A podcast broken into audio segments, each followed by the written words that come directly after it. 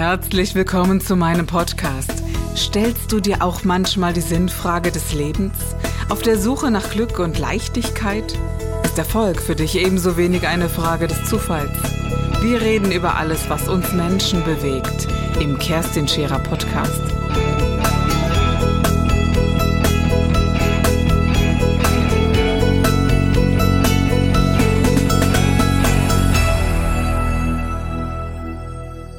Ich finde es ganz, ganz wesentlich, dass ich mich mit den Dingen beschäftige, die dahinter stehen. Denn egal wann es um große Themen gegangen ist, egal wann Probleme aufgetreten sind, es stand immer etwas anderes dahinter als das, was ich mir vorher ausgedacht habe.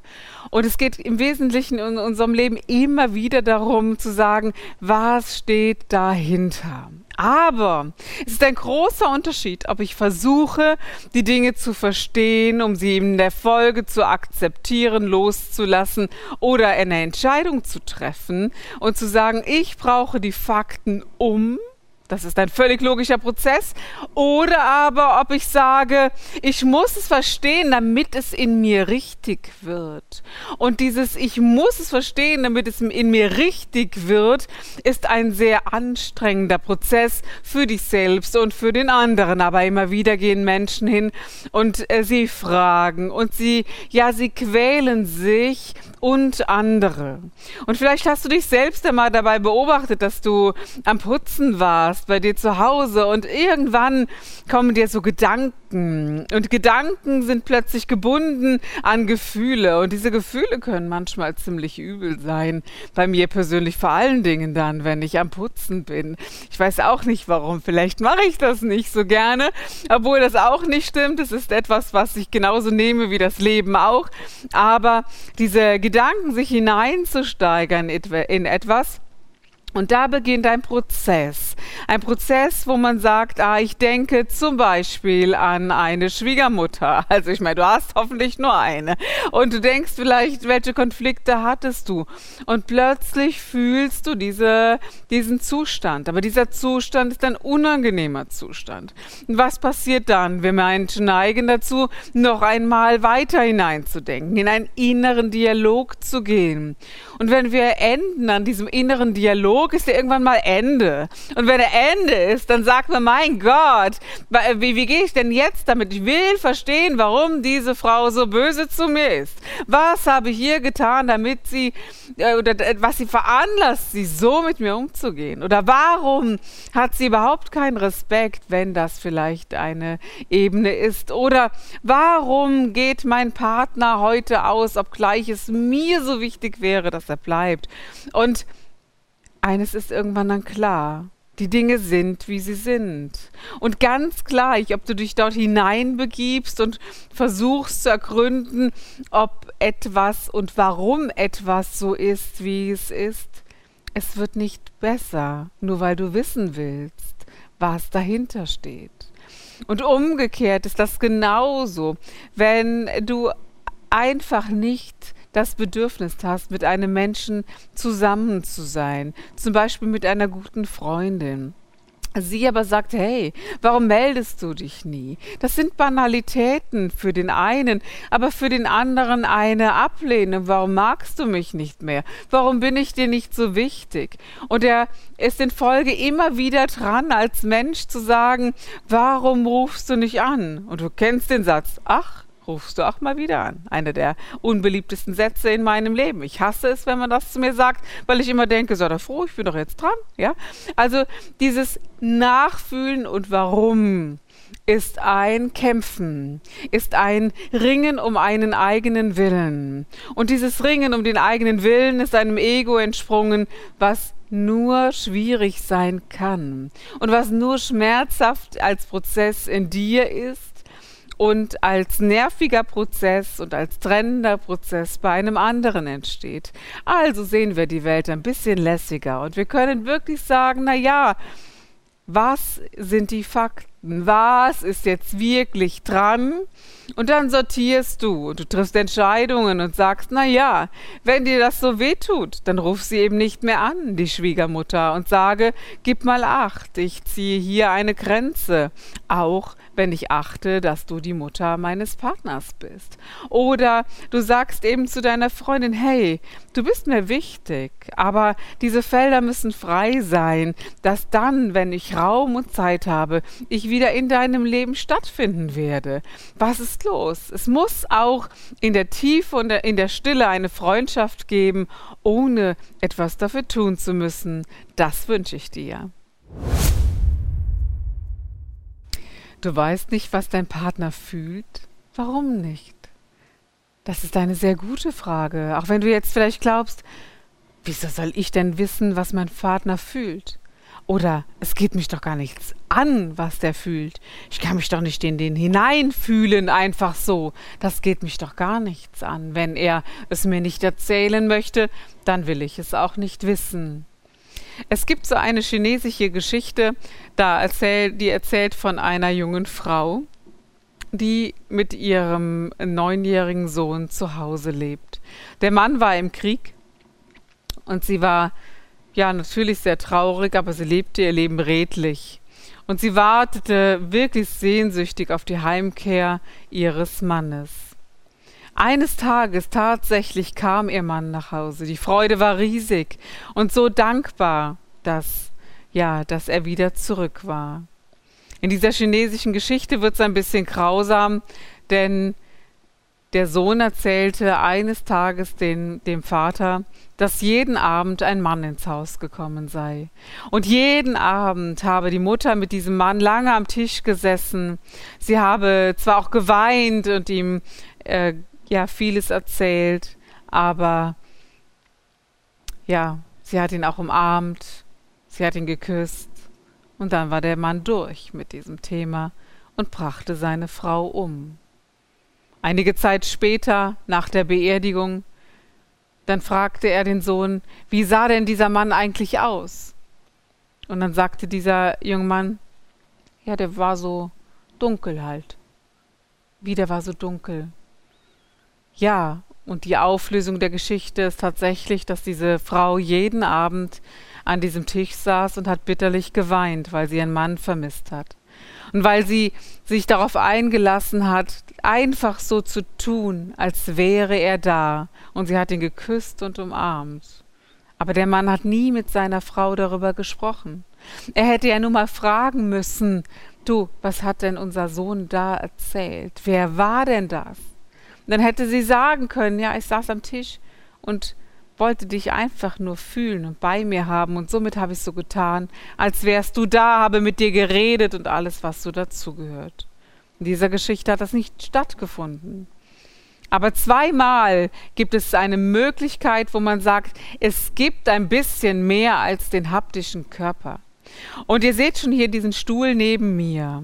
Und diese Frau, die hat versucht, ihn herzuholen und ihn zu spüren. Und es gibt so eine Kraft, die sich automatisiert wie eine Vorstellungskraft, dass diese Energie oder die Kraft des Menschen einfach da ist, nur durch den bloßen Wunsch. Das könnte ja eine pure Illusion sein, ist aber mir egal. Denn sie ist sehr real, wenn du sie fühlst. Und wenn du dann noch sagst, ich möchte dir Partner nicht nur begegnen, sondern es hat etwas für mich mit Achtsamkeit zu tun, dass mir wichtig ist, mich in dich hineinzufühlen. Wenn du Angst hast und aber aggressiv auf mich reagierst, fühle ich vielleicht einen Moment lang hin, was ist dann da mit dir los, dass du so böse zu mir sein musst? Ja, es hört sich schon halb heilig an, ich weiß. Aber es wäre doch mal schön. Und wenn du das nicht selber abfragen kannst, dann könnte man vielleicht ein kleines Experiment machen. Man könnte sagen, ich sitze hier und du, mein Partner, sitzt da. Und ja, er ist in vivo nicht anwesend, er ist nicht direkt da. Aber man könnte mal den Versuch wagen und sagen, dann probiere ich das doch jetzt mal aus und setze mich mal hier hinein. Ich begebe mich hier hinein in dieses Feld und fühle einfach mal, wie fühlt er sich denn? Wie sitzt er denn eigentlich da? So? Und wenn, wo schaut er hin? Wie fühlt er sich denn eigentlich? Dieses Fühlen ist sehr, sehr wichtig, weil sehr selten wirkliche Boshaftigkeit hinter den Dingen steht, sondern es sehr darum geht, wie geht es demjenigen, und was steht hinter den Dingen. Wenn wir schon nicht miteinander sprechen können, dann sollten wir wenigstens das Einfühlungsvermögen an den Tag legen, zu sagen, ich bin gewillt, ein achtsames Mitgefühl mit dir zu haben und zu spüren, was ist mit dir zu spüren, was ist mit mir. Und ich wünsche mir auch von dir dieses achtsame Mitgefühl. Und wenn ich dieses achtsame Mitgefühl nicht erreiche, so wünsche ich es mir dennoch. Es ist unglaublich aufschlussreich. Ich habe mal so ein Zitat geschrieben und meine Zitate entstehen immer dann, wenn ich mit Menschen gearbeitet habe und die Felder gesehen habe, wie sie sind. Und hier lautet ein, ein Sprichwort von mir, die Liebe reinigt einen und den anderen von den eigenen Bildern und manchmal sogar von der eigenen Absicht. Das hört sich sehr hochtrabend an, aber wir erleben uns eben doch auch in Ego-Prozessen und auch in vererbten Feldern unserer Familie. Und dieses hier ist entstanden, als ich mit einer Frau gearbeitet habe, die, ja, die eine narzisstische Mutter hatte, selbst ein sehr unterwürfiger Mensch gewesen ist und den Versuch gestartet hat, ähm, ja, das Opfer zu bleiben in diesem Leben. Sie wurde äh, OP-Krankenschwester, sie hat sich sehr eingesetzt für andere Menschen. Ja, sie wurde sogar krebskrank. Und das Einzige, was sie wirklich komplett ausgeschlossen hat, ist, dass sie die Liebe und die Sexualität in ihr Leben gelassen hat.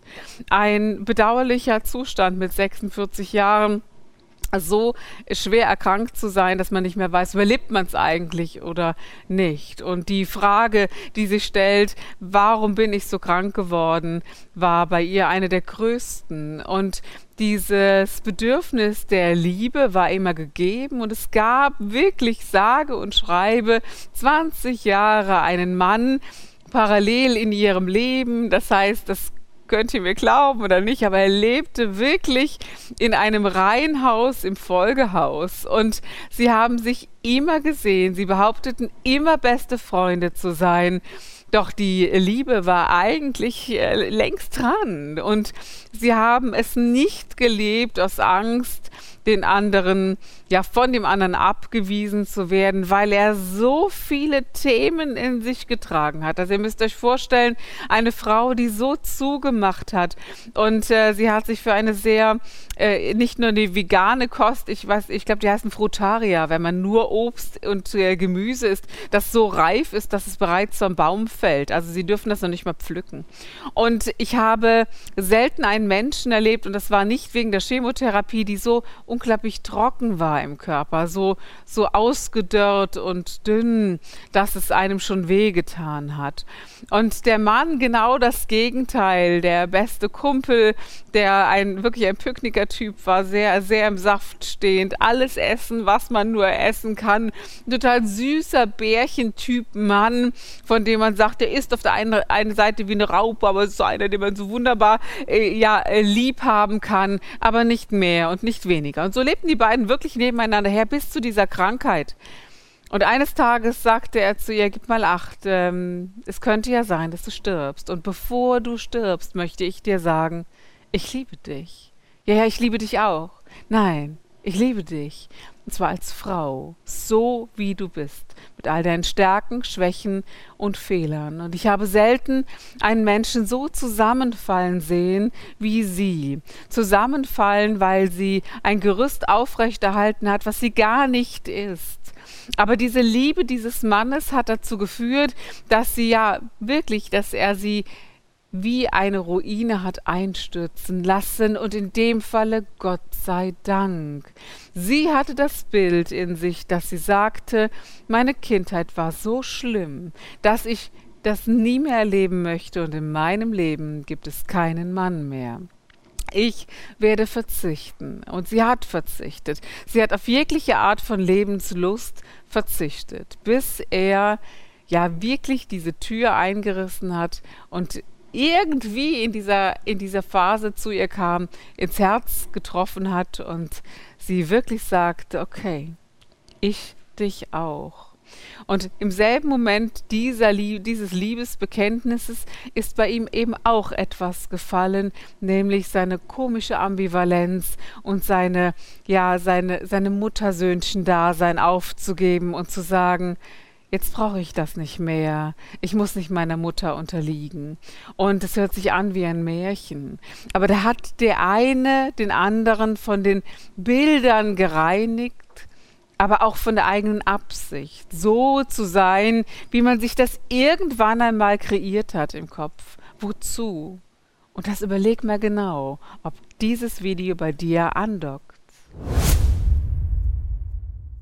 Es gibt sie, die Situationen, für die du dich ganz alleine schämst. Und es gibt ja nichts Schlimmeres wie die Situationen, für die du dich selber schämst, als andere, die dich darauf hinweisen, wofür du dich schämen solltest, müsstest oder dürftest.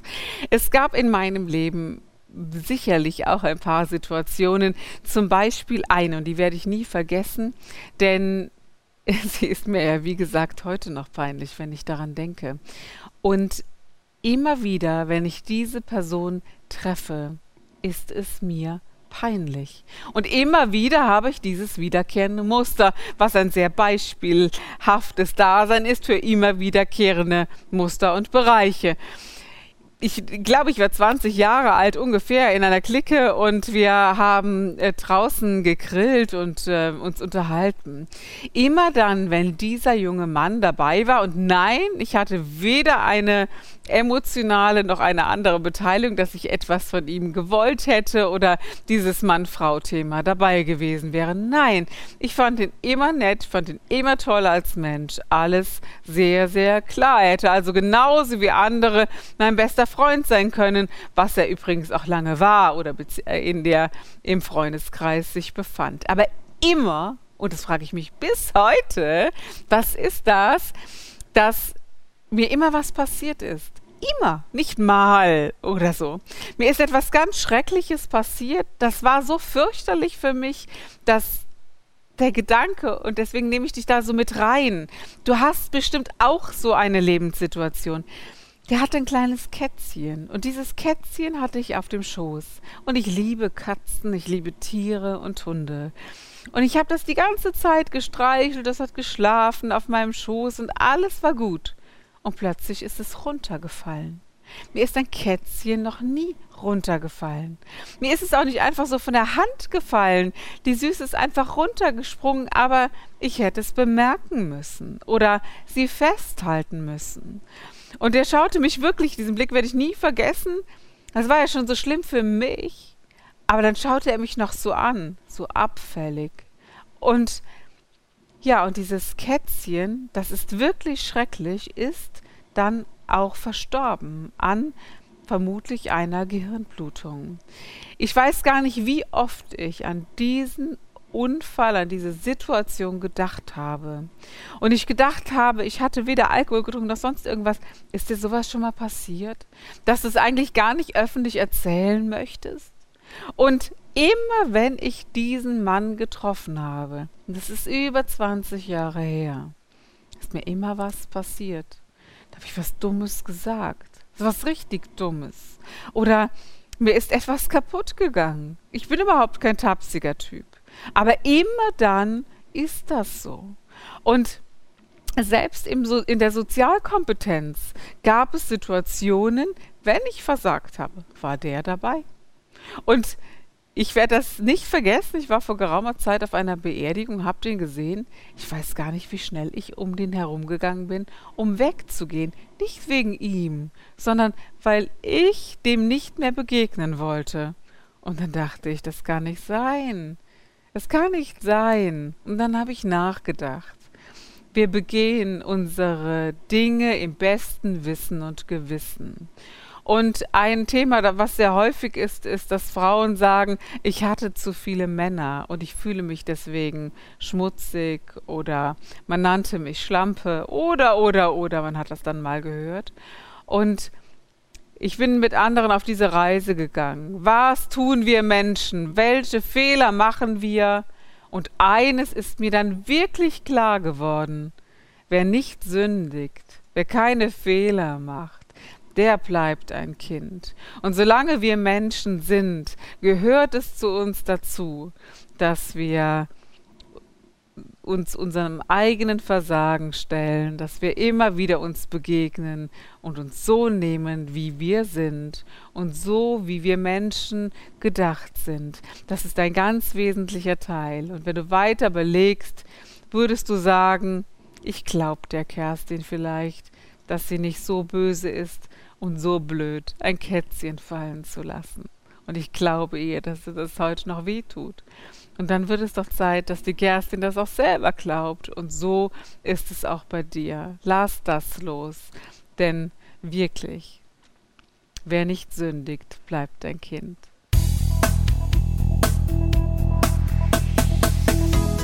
Das war der Gib dich ganz Podcast mit Kerstin Scherer. Wenn du mehr über mich erfahren möchtest, dann gehe auf meine Website www.kerstinscherer.com oder besuche mich ganz einfach bei Instagram Co. Du interessierst dich für bestimmte Themen, die du jetzt noch nicht gefunden hast? Dann schreibe uns eine E-Mail an info@kerstinscherer.com. Wir freuen uns auf dich.